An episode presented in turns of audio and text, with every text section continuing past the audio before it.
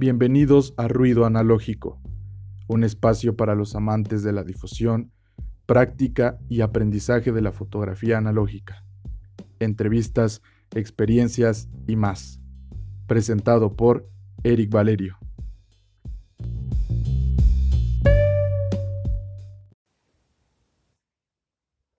¿Qué onda amiguitos? ¿Cómo están?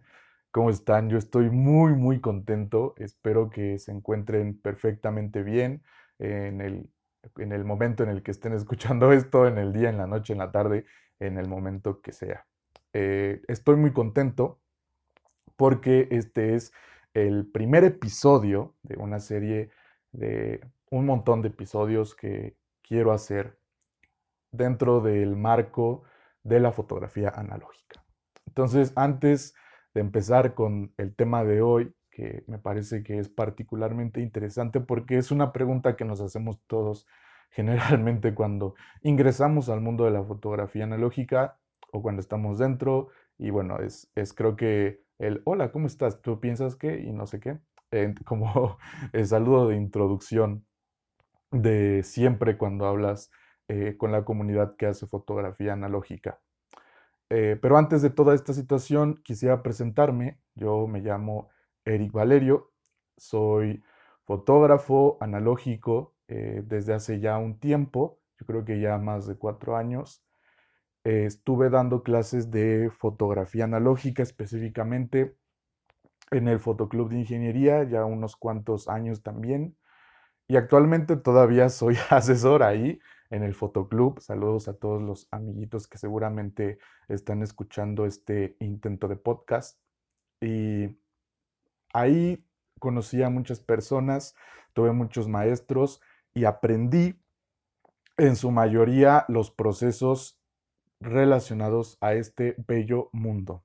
Y hice muchos amigos. Yo creo que una de las cosas más hermosas de la fotografía analógica es que la comunidad está llena de personas muy buena onda, la verdad, muy alivianadas, muy relajadas. Y creo que el perfil en general de las personas que hacen este tipo de fotografía es de, de ese estilo. Pero bueno, además de eso, también fui presidente justamente del Fotoclub de Ingeniería. Monté una exposición en el Palacio de Minería junto con todos los demás amigos también, que se llamó Los Consuelos de la Muerte. Además de eso, ahorita estoy eh, coordinando un laboratorio de fotografía analógica que se llama Fotocelda Lab. Y pues ahí estamos realizando los procesos para el revelado, escaneo, e ampliación de las imágenes fotográficas. Ya llevo con este proyecto más o menos un año. Es por el momento un proyecto bebé que nació en la cuarentena. Y pues también me ha permitido conocer a, bastantes personas muy interesantes, hacer muchísimos amigos. Y pues aprovechando un poco esta herramienta, lo que yo planeo hacer con estos podcasts y lo que vamos a hacer porque ustedes van a estar conmigo escuchando es realizar una serie de entrevistas a todas estas personas interesantes, a todas estas personas que les llaman la atención, a todos estos héroes sin capa, eh, a todos estos sujetos que admiramos a través de el Millennial Cristal, el Cristal de celular.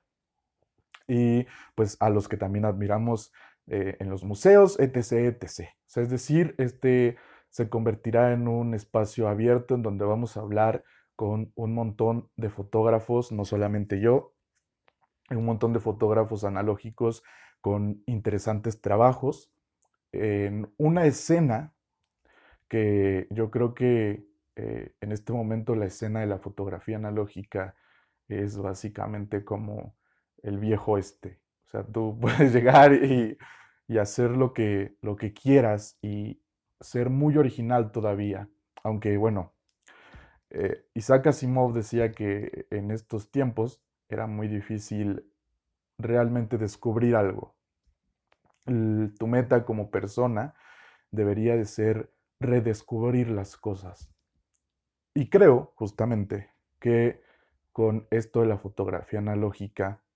Nuestra generación, particularmente la gente que es joven y la no tan joven, redescubrió la fotografía analógica.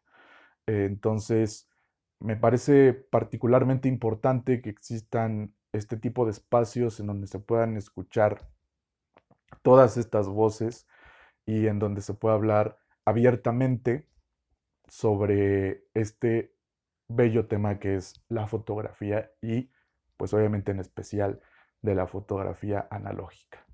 Además de todo esto que vamos a hacer, que es la cosa de la entrevista, la cosa del cotorreo, la cosa del choro, la cosa de, del sabroseo, pues eh, vamos, a, vamos a intentar de hacer una especie de radioacademia y radioexperiencia de lo que es realmente eh, aprender fotografía analógica. Entonces, dentro de estos episodios también quisiera compartirles mis experiencias al tirar un rollo, eh, mis experiencias al, no sé, mandar a arreglar una cámara, mis experiencias, no sé, eh, con toda esta situación del COVID y como fotógrafo, mis experiencias de toda esta situación, ¿no?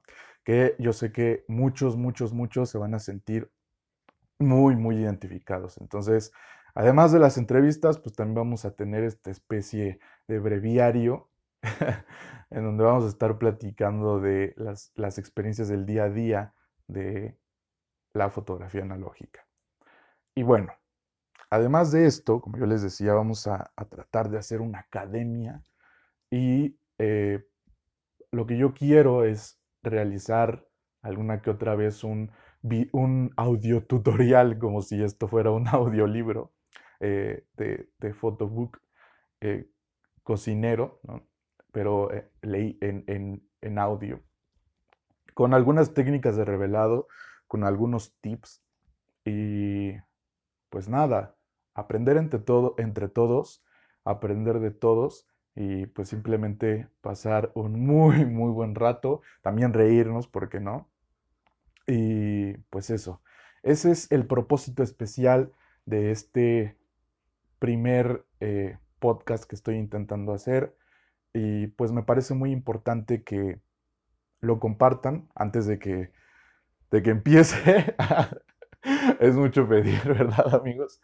Pero bueno, antes de que, de que empiece, que lo compartan. Además, también que me manden mensaje a mis redes sociales para que si ustedes quieren ser entrevistados, si ustedes consideran que tienen algo que decir en este su espacio, pues lo puedan decir con completa libertad. Las puertas de este espacio están abiertas para cualquier persona. Además, pues eh, creo que en este momento, ya hablando acerca del tema del que vamos a hablar especialmente, como yo les decía, la escena de la fotografía analógica creo que en este momento es como el viejo oeste. Porque cualquiera que encuentre la mina de oro, que encuentre eh, el pasaporte hacia las comunidades analógicas un poco más eh, altas, pues se puede hacer muy bueno muy rápidamente y muy popular, ¿no? Puede tener mucho éxito. Entonces, este es el momento en el que yo creo que particularmente mi generación, y bueno, haciendo un paréntesis en esta situación, yo tuve el placer de platicar con, con Héctor, con Héctor, de, él es el presidente de, Kodak Profesional México. Y él una vez me contó junto con Gaby Olmedo, a, la cual también le mando muchos saludos si está escuchando este, este programa, de decirme que ellos habían realizado encuestas acerca de quiénes eran las personas que realmente estaban haciendo fotografía analógica, ¿no? En qué rango de edad se encontraba esta gente bella que realizaba la compra de la película fotográfica de Kodak, ¿no? Obviamente. Y Héctor me contó que básicamente el rango de edades es de 18 a 35 años.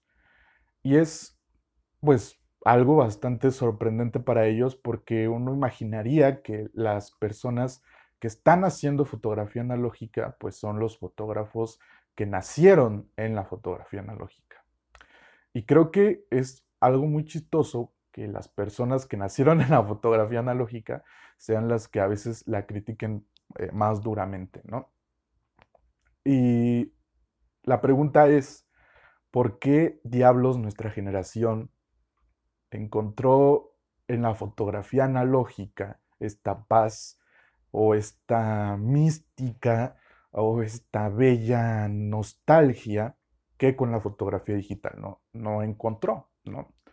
Hablando principalmente por mí, creo que en, ese sentido soy un caso muy especial, pero bueno, yo en mi vida he tocado una cámara digital profesional, ¿no? Yo no tengo cámara digital profesional, jamás la tuve. Mi primera cámara fue una cámara analógica y pues hasta la fecha no pienso comprarme una cámara digital. Pero hablando, por ejemplo, con todos los amigos del fotoclub, con todos los amigos que les platico que he hecho durante todo este proceso, eh, ellos sí primero probaron la, la fotografía digital. Pero al hablar con ellos sobre la fotografía digital, creo que la encontraron demasiado sencilla. Y es una sorpresa, porque la fotografía analógica definitivamente no es sencilla. Definitivamente no es rápida como lo es la fotografía digital. Pero mi teoría acerca del por qué nuestra generación está tan enamorada de la fotografía analógica es que actualmente vivimos en un mundo demasiado rápido, en un mundo que está sumergido en un sinfín de imágenes a, las que tú puedes acceder en un clic, así, rápidamente. Entonces, todo el tiempo estamos pensando en ser productivos, todo el tiempo estamos pensando en obtener las cosas de manera rápida, todo el tiempo estamos pensando en la eficiencia. Y creo que mi generación y la generación joven encontró en la fotografía analógica esa cosa que les hace detenerse. ¿Ok? Esa cosa que hace que te frenes y digas, voy a tomarme el tiempo para admirar este árbol, sacar mi Kodak Pro Image porque pobre, meterlo en mi práctica, admirarlo, enfocar, desenfocar, volver a enfocar para estar seguro del enfoque y tirar la foto.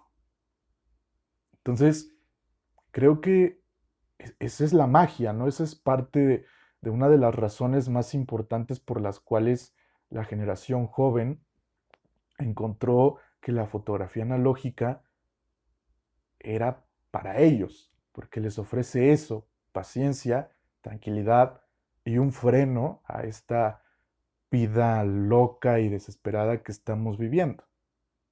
Ahora, por otro lado, la otra cosa por la cual yo creo que la fotografía analógica ha empezado a surgir es que también te hace sentir ocupado en la foto.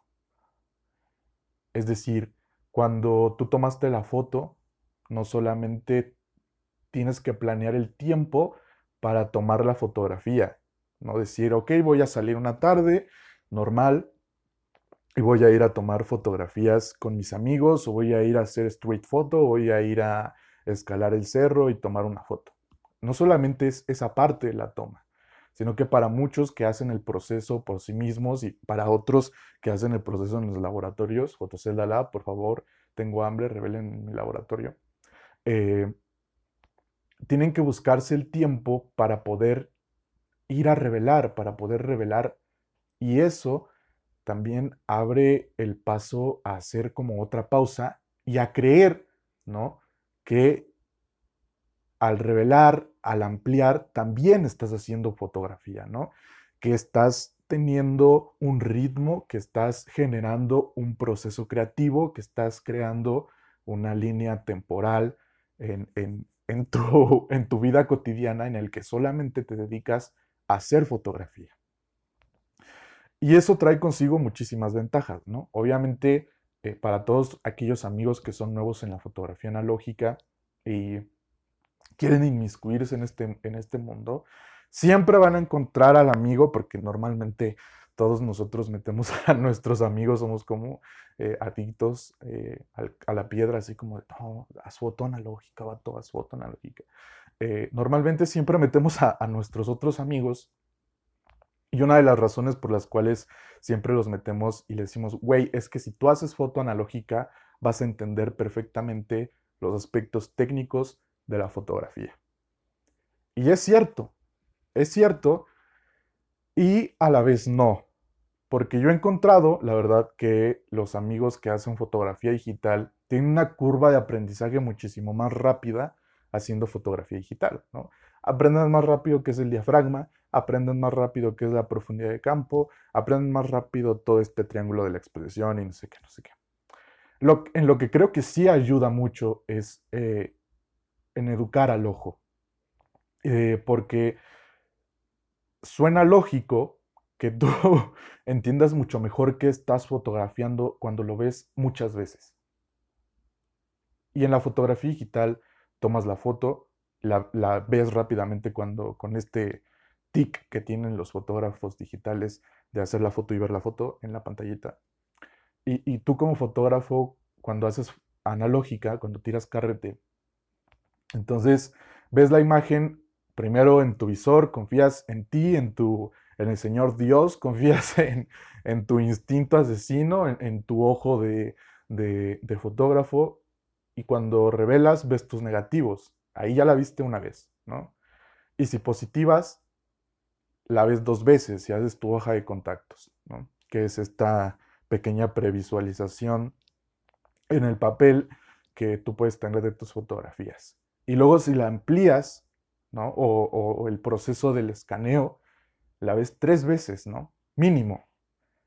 Y luego si la subes a Instagram, si la subes a tus redes, si la subes a tu portafolio, si la no sé qué, la ves otra vez. Y luego si este, la amplías ya la fotografía, si tienes la oportunidad de ampliarla, o si la mandas a ampliar, la ves otra vez. Cinco veces ves por lo menos, yo digo que muchísimo más, eh, tu fotografía. Y entonces te empiezas a entender y entonces empiezas a decir, ok, mira, esta foto en primera instancia me gustaba, pero ya ahora que la veo escaneada, creo que ya no es tan buena. Necesita quizá un recorte, necesita quizá esto, necesito hacer esto la siguiente vez, ¿no? Entonces, creo que definitivamente esa es una de las razones por las cuales uno debe hacer fotografía analógica. Ahora, eh, desviándonos un poco de, este tema, una de las cosas también por las que hacemos fotografía analógica es el hecho de que creo que hasta cierto punto es, contiene en sí un precio accesible. Y digo hasta cierto punto porque yo, por ejemplo, tengo un amigo que se llama Rodri. Saludos a Rodri, si está escuchando esto, espero que sí. Y bueno, Rodri trabaja conmigo en Fotocelda Lab. Síganlo por ahí. Vamos a tener una entrevista con él también, se los adelanto. Eh, se compró una cámara digital y le costó, no sé, 20 mil bolas, ¿no? 20 mil pesos. 20 mil lo que sea. Y una cámara analógica te cuesta muy poco dinero. Buscas en internet, en sí la mayoría de, los abuelos, de los tíos, de los no sé qué, tienen por ahí arrumbada una point and shoot, una cámara analógica. Y lo único que tienes que hacer es comprar los carretes. Eh, entonces, básicamente estás comprando una cámara eh, a bonos, ¿no? Yo digo que comprar una cámara analógica es como comprarse una digital, pero este, en bonos chiquitos como en Coppel. Tienes 36 fotos, en donde tienes que aprender eh, cómo almacenarlas. Pero se hace muy fácil comprarse una cámara analógica. E, ese es un punto, ¿no? Y volviendo al tema central, que era el, por qué nuestra generación realmente encontró en la, en la fotografía analógica un refugio, creo también que también lo encontró por toda esta mística asociada a los procesos artesanales y a los procesos manuales y a las cosas antiguas. Insisto, somos una generación que está íntimamente relacionada con el mundo digital, íntimamente relacionada con lo inmediato. Y el hecho de aprender a hacer algo manual nos sorprende, ¿no? Yo, por ejemplo, el primer carrete que revelé fue como, no sé, encontrarme a Dios. no, no sé, fue maravilloso, ¿no? El, hecho de preparar químicos, bueno, en ese entonces no preparé mis químicos, me los prepararon, pero bueno, echar el agüita, echar los químicos, te sientes como un mago. Y al final de cuentas yo creo que en particular la gente de este rango del que estamos hablando, 18 a 35 años, de este ranguillo, sigue siendo un niño, ¿sabes? Y, tenemos que darnos cuenta de eso porque, por ejemplo, existen plataformas como Disney Plus, este, toda esta situación que está haciendo refritos Pixar, que está haciendo refritos Walt Disney, que está haciendo refritos y que se está dando cuenta justamente de esta situación, de que somos niños, somos niños que todavía eh, de que no crecieron, que quieren seguir siendo niños. Y la fotografía analógica tiene todo esto como de que cada cámara tiene su chiste, de que son muy bonitas a la vista, que parecen juguetitos, incluso pues toda esta corriente del homography que es muy como hasta que parecen juguetes, ¿no? Yo creo que todo eso está dentro de nuestra psique joven, de nuestra psique de 18 a 35 años, que está haciendo que justamente querramos hacer fotografía analógica.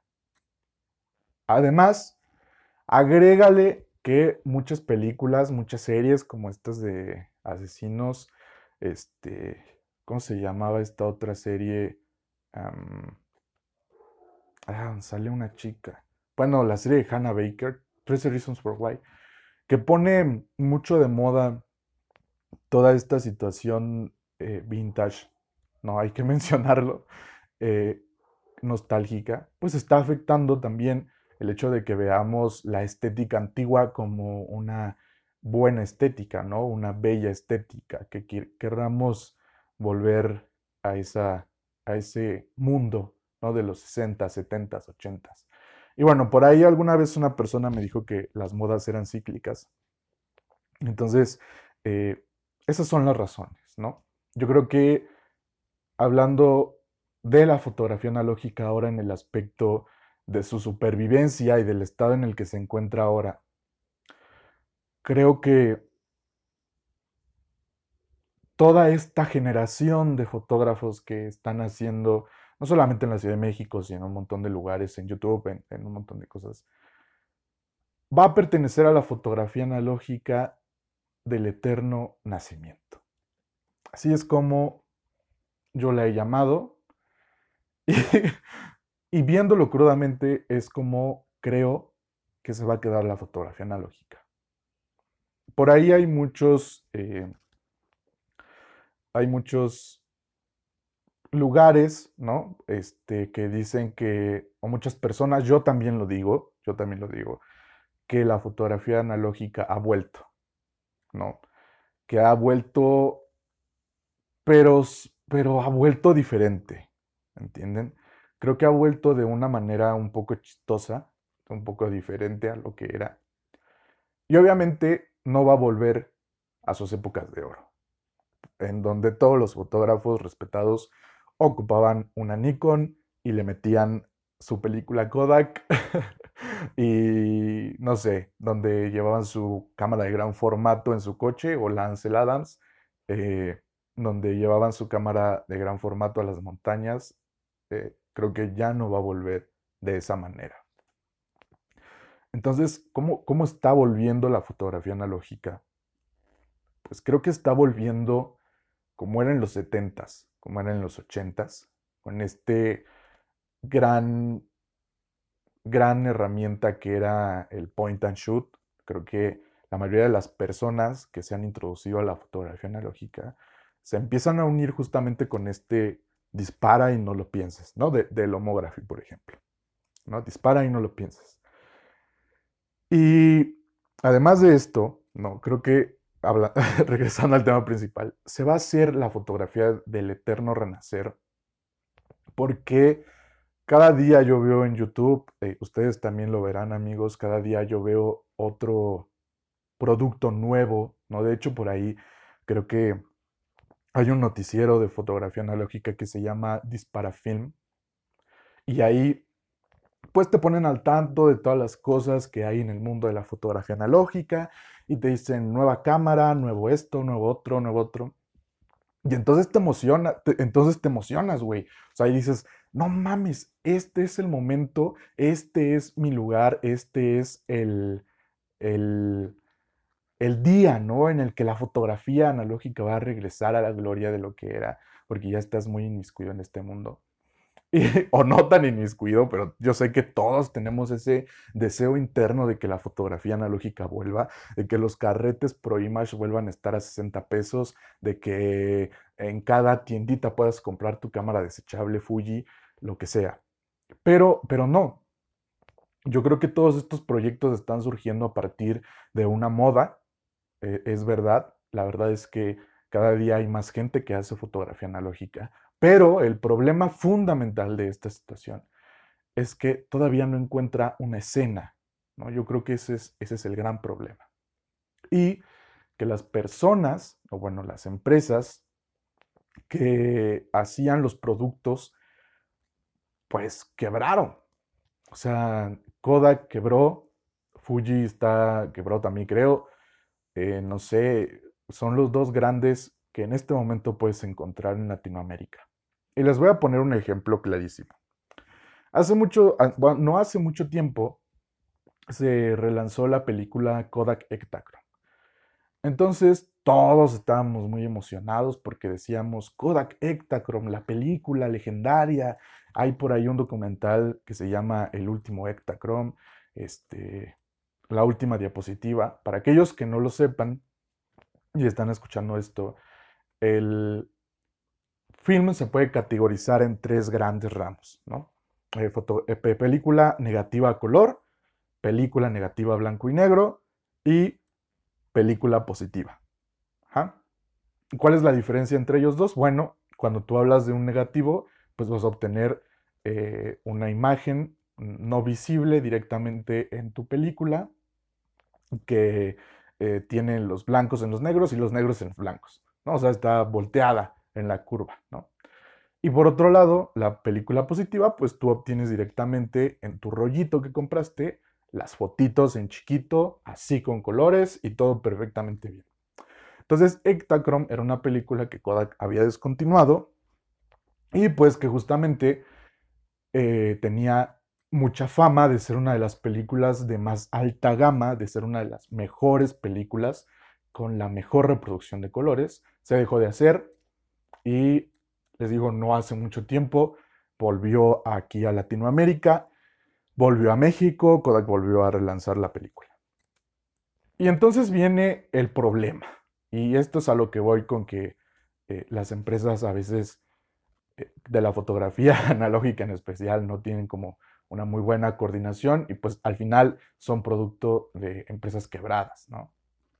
Lanzas la película de Ektachrome y entonces todo el mundo empieza a decir, ok, la compro, la meto a mi cámara, la tiro. Y luego, ¿cómo la revelo?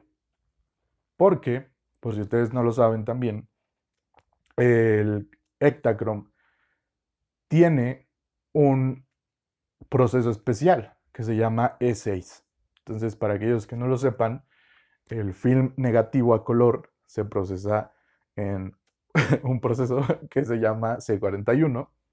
El blanco y negro, pues, eh, tiene otro proceso y la diapositiva es con un proceso que se llama E6. La película de cine, por ejemplo, eh, tiene un proceso que se llama SN2, si no me equivoco. Y bueno, etc. Entonces el problema era que habían lanzado la película y que no había químico. Entonces, ¿cómo diablos lanzas una película si no hay químico para revelar? ¿Me entienden? Y esto es porque eh, Kodak antes era un gigante enorme, ¿no? Que seguramente todos los aquellos este, tiburones ponen de ejemplo siempre que dicen, pero es que Kodak rechazó la foto digital y por eso fracasó, tienes que innovarte y no sé qué. Kodak era un gigante enorme Y obviamente cuando vino la fotografía digital, fracasó, ¿no? O sea, quebró totalmente y se, se dividió en, en muchas partes. Entonces, hay una parte que hace película, hay otra parte que hace los químicos, hay una parte que hace este, celulares, hay una parte que anda haciendo no sé qué cosas. Entonces, la coordinación justamente es algo muy complicado, es algo muy difícil y se ve reflejado cada vez que hay un lanzamiento de producto y se ve reflejado eh, especialmente en este caso. Continuando con esta situación, yo creo que además de este problema que son las empresas que lanzan los productos químicos, por ejemplo, una noticia que a mí me hizo muy triste, eh, que me hizo sentir muy triste este mes fue que hay una calle en el centro, ahí en, este, en la Ciudad de México, para, para aquellos que sean de la Ciudad de México, que se llama Donceles. Ahí es en donde la mayoría de todos los laboratorios van a comprar sus químicos, aquí en la Ciudad de México, y pues ya no encontré químicos para revelar color de marca Kodak, que era uno de los mejores químicos para revelar color. Afortunadamente todavía hay Fuji, pero es un poco más caro. Pero eso es a lo que voy, ¿sabes? Siempre hay como esta idea de que se va a volver a los tiempos de gloria, de que ya sale otro exposímetro, de que ya sale otro lente, que ya sale otro no sé qué. Pero realmente es que hay la parte, la parte grande de la fotografía analógica, creo que está a punto de morir o agonizando. Lo bueno de esto, amigos, es que está agonizando desde hace mucho tiempo. Y, por eso, insisto en mi frase, es la fotografía analógica siempre naciente. Está agonizando desde hace mucho tiempo, pero siguen saliendo las cosas, siguen saliendo las cosas, siguen saliendo las cosas y van a seguir saliendo. Por otro lado, no, ya nos pusimos muy pesimistas, disculpen, pero por otro lado, están otras empresas que, bueno, están aquí en Latinoamérica, pero espero que algún día lleguen acá, porque pues allá mundo, mundo europeo, ¿no? Primer mundo. Este, por ejemplo, esta empresa que hace reveladores nuevos que se llama Adox, que está sacando nuevos rollos. Eh, los chinos por ahí también tienen una película medio extraña que yo he visto ahí por ahí en internet. Pero bueno, o sea, e, e, existen otras empresas que pueden llegar a tirar paro, pueden llegar a tirar la esquina y decir, a ver, sí, ok, ya no hay esta otra química, pero pues si tú le echas un poquito de coco y pagas el envío, pues ahí te van estos químicos. Y eh, me gustaría también hablar brevemente de varios lugares importantes, pero eso ya va a ser en, otro, en otro episodio, de varios lugares importantes que están marcando la diferencia y están haciendo que la fotografía analógica sea una realidad aquí en, en México. Y en general, ¿no? Mi conclusión acerca de toda esta situación de la que hemos estado hablando, una pequeña introducción, una pequeña introducción. Yo sí creo que la fotografía analógica ya no va a regresar, ¿no? Ya no estamos en las eras doradas en donde todo mundo la va a ocupar. Pero sí creo que actualmente tiene un motivo más artístico, que actualmente tiene un motivo más experimental, que se puede poner a tela de juicio. Eh, yo no soy tan experimental en mi fotografía, pero hay mucha gente que sí lo es y obtiene resultados increíbles. Y otra de las ventajas, aquí ya agregando de la, fotografía analógica, pues es justamente que tú trabajas con un soporte físico. Entonces, el hecho de trabajar con un soporte físico te permite hacer lo que tú quieras, ¿no? O sea, rayarlo, cortarlo, quemarlo, lo que tú gustes. Entonces, eso abre una beta creativa muy cabrona. Y atreviéndome a citar también a un amigo de ahí del fotoclub que se llama Javier, él dice, bueno, él decía, el proceso de la fotografía analógica lleva más de 200 años perfeccionándose. Es por eso que tiene tantas ramas. Y la fotografía digital llegó a desplazarlo así, en corto, en un segundo. Entonces, si aún no haces foto analógica, hay un sinfín de posibilidades de nuestros ancestros fotógrafos que han hecho muchísimas cosas que tú puedes tomar como inspiración, ¿no? Recuerdan también que los artistas comienzan copiando. Y puede ser que aquí encuentres tu voz, que aquí encuentres tu discurso y la herramienta con la que puedes hablar. Entonces, esa es otra de las ventajas. Pero regresando, regresando a lo que estaba diciendo, yo creo que la fotografía analógica no va a regresar como las épocas doradas, pero sí regresa y tiene este otro saborcito que le ha puesto la gente, este otro saborcito especial, más artístico, más creativo y, ¿por qué no decirlo? Mejor. Entonces, la fotografía analógica eh, definitivamente ya no va a ser el pan de cada día, pero sí creo que va a ser o seguirá siendo una de las herramientas, de las mejores herramientas para todos los artistas, para todas las personas que encuentren algo personal o algo valioso en la fotografía. Esa es mi conclusión. Eh, a mí me gustaría, por supuesto, que, el Pro Image vuelva a costar 50 pesos, o a mí me gustaría que el papel Ilford este, vuelva con todo, que exista más, algo más que Kodak, Fuji e Ilford en blanco y negro.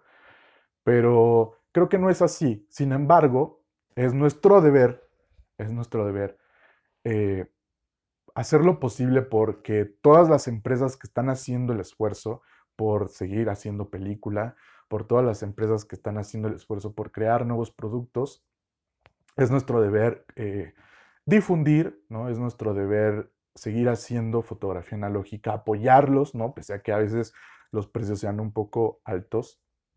Y es nuestro deber seguir haciendo esto que es este podcast. Me puse muy cursi. No, pues es nuestro deber seguir echándole ganas. ¿Ok? Creo que eso es eh, lo más rescatable. Así que, amigos, pues ya llevamos aquí un buen rato platicando. Espero no haberlos aburrido para nada y dejarlos pensando. ¿Ustedes qué creen? ¿La fotografía analógica va a volver a las épocas de oro? ¿Por qué hacen fotografía analógica? ¿Qué tiene la generación de 18 a 35 años o más? ¿Qué tiene esa generación que está volviendo a hacer fotografía analógica? Interesante. Pues bueno amigos, espero que este primer episodio les haya gustado. Eh, síganme en mis redes sociales, arroba Eric en Instagram. También les sugiero, por favor, les suplico que nos sigan en la cuenta del laboratorio de fotografía analógica, por si quieren ahí revelar unos rollitos, un breve comercial, es arroba fotoceldalab, mándenos un mensaje y pues estaremos en contacto y estaremos gustosos de revelar sus fotografías. Sin más, por el momento me despido y esperen el siguiente episodio, amigos. Les tengo muchas sorpresas. Compartan, por favor. Vean este podcast 100 veces para que tenga 100 visitas. Gracias, mamá, por escucharme. y cuídense mucho. Chao, chao.